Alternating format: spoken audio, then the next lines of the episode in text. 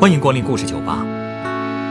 今天来到酒吧的这位客人，曾经参与过在苏丹的维和行动。不过，他今天带给我们的故事和维和行动并没有什么关系。他想跟我们讲述的，是他和当地一个失学的苏丹小男孩之间的趣事。那么，两个原本一点交集都没有的人之间，究竟会发生些什么样的故事呢？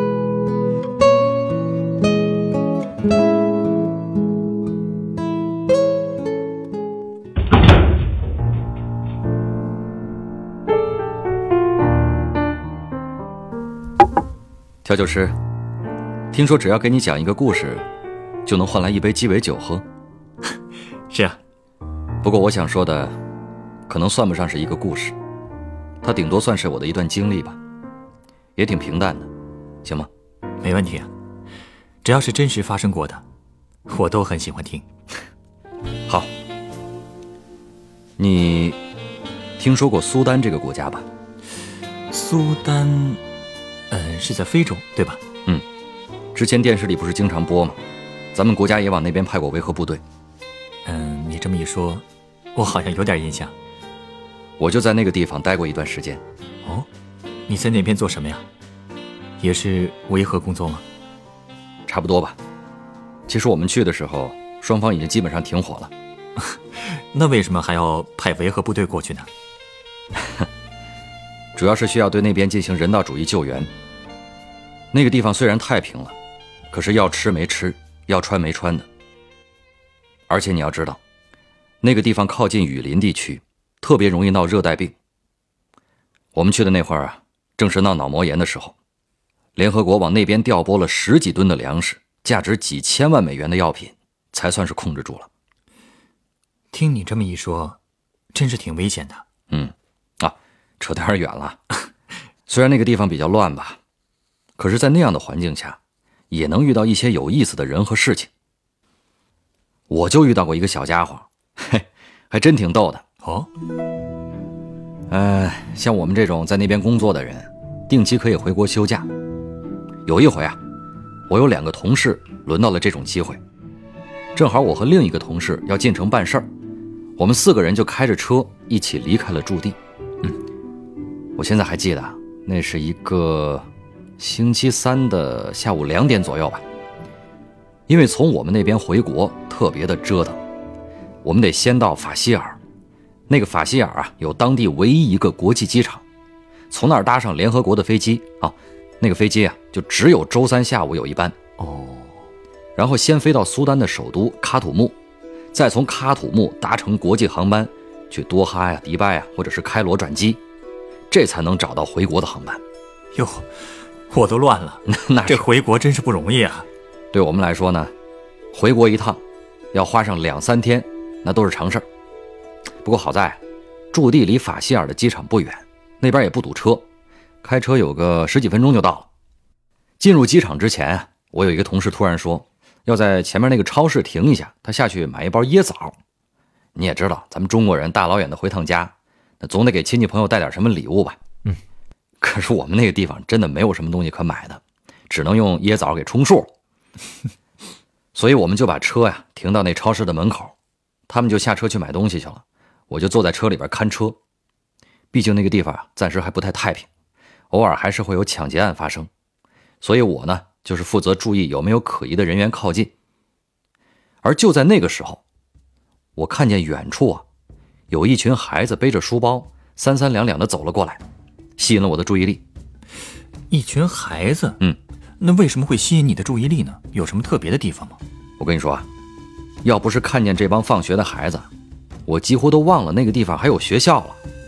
你要知道，在那片土地上，曾经到处都是饥荒和战争，所以如今孩子们都能有学上了，那可是相当不容易的事儿。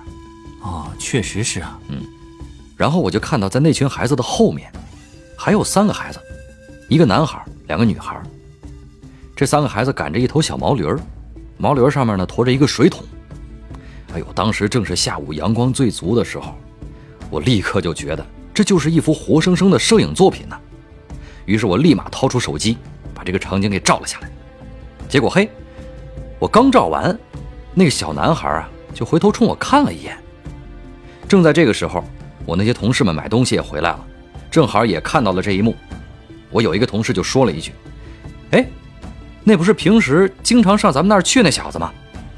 嘿，我仔细一看，别说，还真是他。怎么说？那个小男孩，你们原本认识啊？也不算太认识。我们驻地那边啊，来来往往的小孩特别的多。可是也巧了，我们对这个小子啊印象特别的深刻。只不过呢，他今天是穿了一身阿拉伯的长袍，跟之前那打扮不太一样，所以猛一下我们没认出来。哎，为什么你们会对他印象最深呢？说起来啊，我跟他第一次见面还挺不寻常的。那是我刚到那边不久，有一天晚上吃完晚饭，我闲着没事就跟同事在门口抽烟闲聊。就在这个时候，那个小男孩远远的就走过来了。他身上的衣服虽然挺破烂的，脸上也挺脏的，但是他那个笑容啊，怎么形容呢？就是特别灿烂，特别阳光。他一边走呢，嘴里边还一边喊着：“于都，于都，于都。”这“于都”什么意思啊？这是当地话？不是，是中文啊？什么？哎，我旁边那个同事就说了，这个小男孩啊，是之前我们另一个同事的好朋友。这小男孩是在叫我们那个同事的名字呢，但是又发不出来正确的音，结果就成了“于都”。原来是这样啊！啊，在那边啊，其实这种情况特别多。比方说呢，以前我们有一个同事，姓瞿，但是老外呢，他就发不出来“七”这个音，所以都喊那个同事啊叫酷。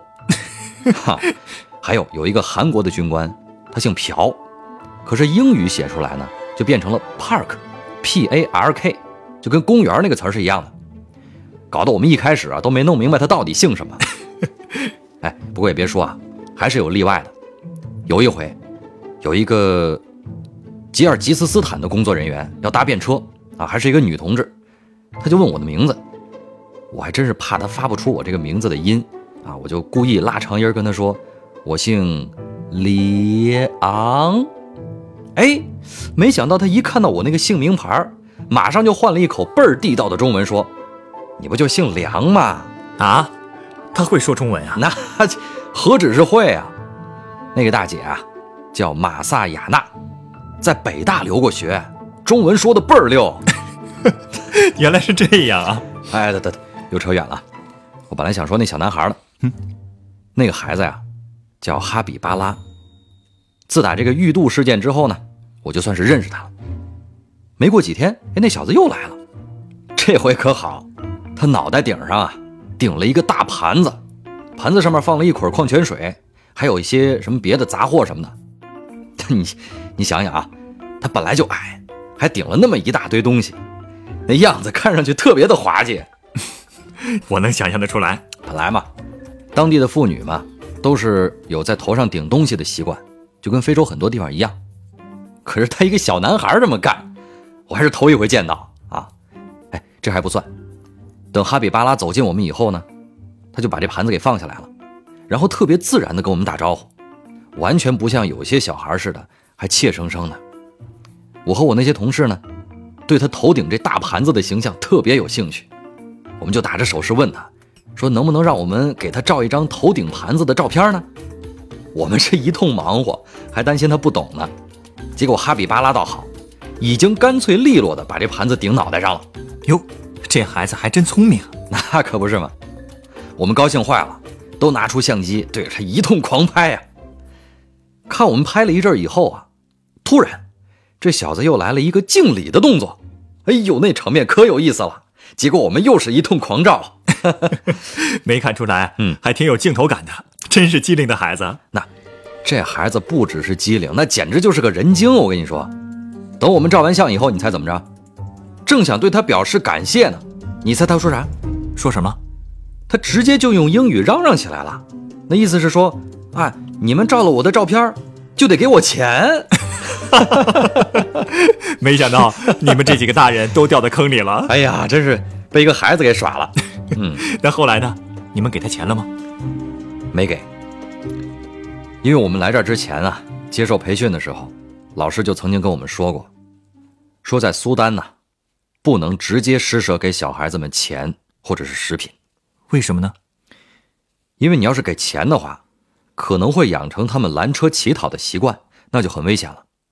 而且一旦孩子们通过乞讨能够要到钱，他很可能就不再去上学了，这对他们的成长也不好。至于给他们食品呢，也可能会有问题。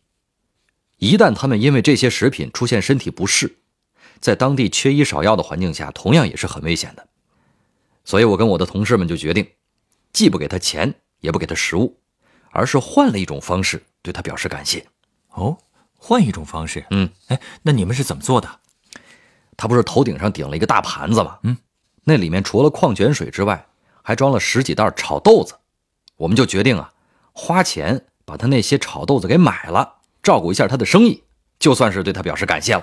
哎，这倒是个好主意啊。嗯，我以前啊还听一个同事讲过，如果你经常给小孩钱，万一有一天你不给了，他们就有可能朝你的院子里边，或者是开的汽车上面扔石头呢。啊，啊，不过我们倒是没赶上这样的事情啊。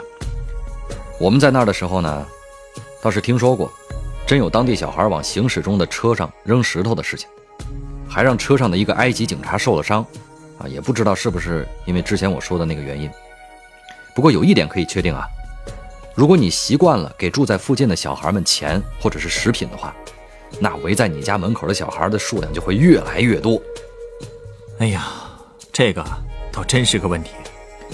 所以我们在当地的时候呢，经常可以看到联合国发的宣传单，内容一般都是：如果你想帮助当地的小孩和其他人，请通过联合国的有关机构进行。实际上啊，联合国儿童基金会、联合国粮食署和其他的一些国际慈善组织，一直在苏丹进行人道主义救援工作。当地的联合国维和部队里面有一项职能，就是为这些组织提供保护。哦，原来是这样啊。嗯说起来啊，这些组织好像还拍过一个纪录片儿里面就是救援人员为那些失去父母的非洲小孩庆祝生日，带着小孩们去菜市场买菜做饭什么的。不过那些纪录片里的孩子呀，一个个都是怯生生的，一点高兴的样子也没有。哎，跟片子里边那些孩子一比啊，我们的哈比巴拉可是完全不一样的。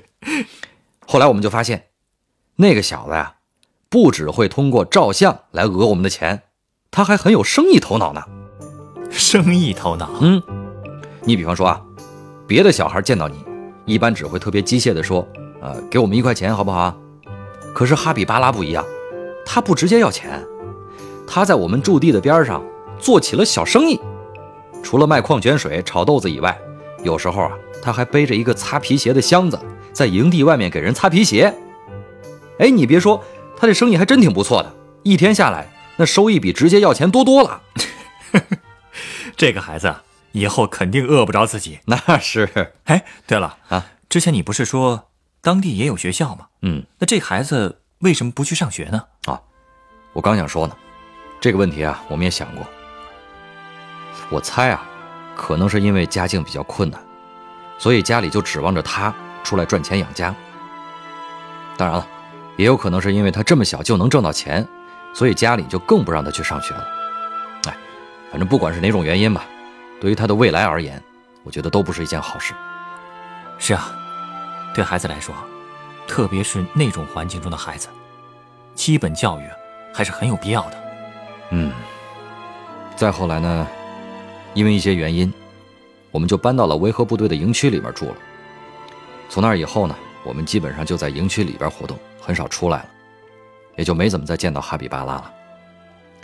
大概是过了几个月吧，有一次我出来办事儿，哎，也巧了，居然就这么遇到他了。哎呀，他变化还挺大的，我差点没认出他来。啊，几个月的时间，他长高长壮了不少，都已经不像小孩了。当时他一眼认出我来了，哈，既然算是老相识了，我自然还是得照顾一下他的生意，于是又买了两袋炒豆子。临别的时候呢，我又额外给了他几个硬币，啊，不算是施舍啊，就当是送给朋友的礼物。哎，没想到啊，这小子接过硬币之后，居然还看中了我腰里边系的一个哨子。哨子，啊，就是最普通的那种，那是在遇到紧急情况的时候呼救用的，我一直带着。但是因为是急救用的，所以我就告诉他，这个东西啊，我暂时还有用，不能给他。不过我也答应他了，在我离开这里之前，如果还能再碰到他，我一定把哨子送给他。哈比巴拉虽然挺舍不得的，不过也没有太纠缠我。不过可惜的是。后来我也路过过他经常出现的地方几次，可是从那以后，一直到任务结束回国，我都再也没有碰见过他。哎呀，现在想想还真是有点遗憾。嗯，不过啊，这个事儿其实也是看缘分。回国以后我就跟我媳妇讲了这个事情，我媳妇就埋怨我说：“你当时干嘛不把那哨子送给他呀？搞得留下这么个遗憾。”哎呀，我也觉得。你说当时我要是把哨子给了他，说不定这哨子能成为他最珍贵的玩具。有时候我也想，不知道这孩子现在怎么样了，在那个百废待兴的地方，他的未来又会是怎么样的呢？哎，要不今天先说这么多吧。好，我这就为你。准备鸡尾酒。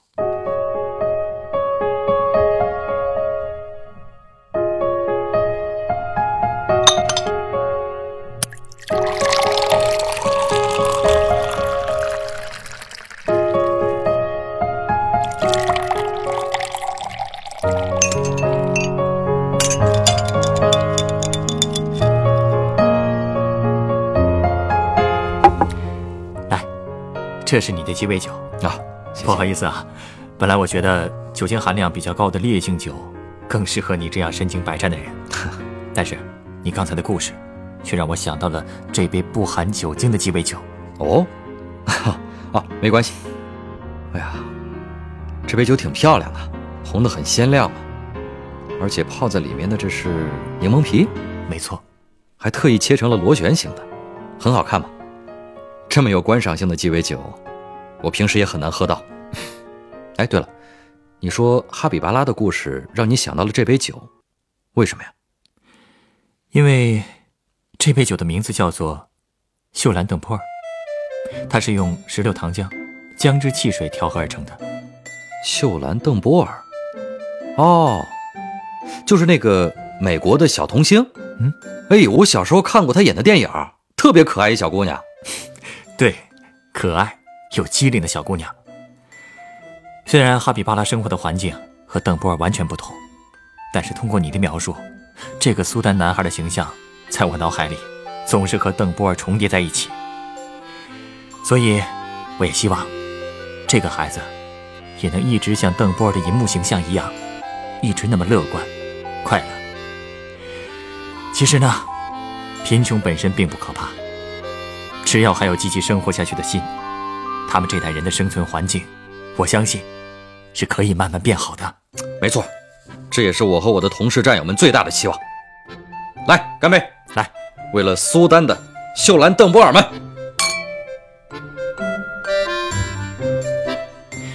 本故事选自凤凰网有故事的人独家签约作品《失学的苏丹小男孩哈比巴拉》，作者 Coline，改编制作陈寒。演播：宝木、晨光。人人都有故事，欢迎搜索微信公众号“有故事的人”，写出你的故事，分享别人的故事。下一个夜晚，欢迎继续来到故事酒吧，倾听人生故事。收听最新节目，请关注北京故事广播，工作日每晚九点播出的《故事酒吧》的一千零一夜。